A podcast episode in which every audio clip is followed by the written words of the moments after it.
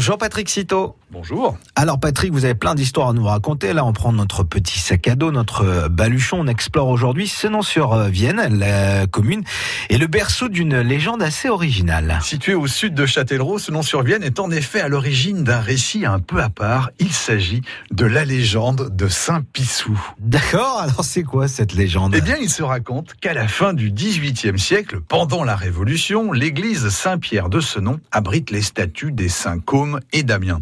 Alors que la période de la terreur s'abat sur la France, un individu commet l'irréparable, vous allez voir. Il brise en effet une partie des statues, celle qui à Bruxelles fait la gloire du mannequin Peace, si vous voyez ce que je veux dire. La légende raconte que pour se venger de cette ablation douteuse, les saints condamnent le vandale à uriner à chaque fois qu'il est au lit. Il se dit que pour conjurer cette malédiction, notre homme se rend à la bien nommée fontaine de Saint-Pissou. Et pourquoi va-t-il à la fontaine?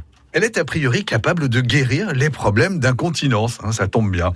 À cette époque, le curé de ce nom se livre à un savant rituel. Il baigne ainsi l'eau de la source et la chemise des malades qui a préalablement été trempée dans la fontaine.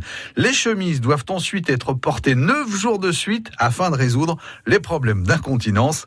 Mais l'eau de la fontaine est alors utilisée pour bien d'autres usages. Alors dites-nous, comment est-elle utilisée? On s'en sert par exemple pour préparer le biberon des enfants. Les adultes l'utilisent pour leur part pour mélanger certaines boissons alcoolisées. La source bénéficie ainsi d'une grande renommée. Des voyageurs viennent alors de très loin afin de profiter de ses vertus une tradition qui se perpétue jusqu'à notre époque. C'est le cas pendant l'été 1976, qui est extrêmement sec. Un grand nombre de personnes viennent a priori à ce nom pour profiter de l'eau très pure de la fontaine. L'eau a depuis lors été déclarée non potable, mais la légende, elle, demeure encore dans les esprits des habitants de ce nom sur Vienne. Sacrée histoire, on peut la retrouver tout de suite sur francebleu.fr. France Bleu Poitou.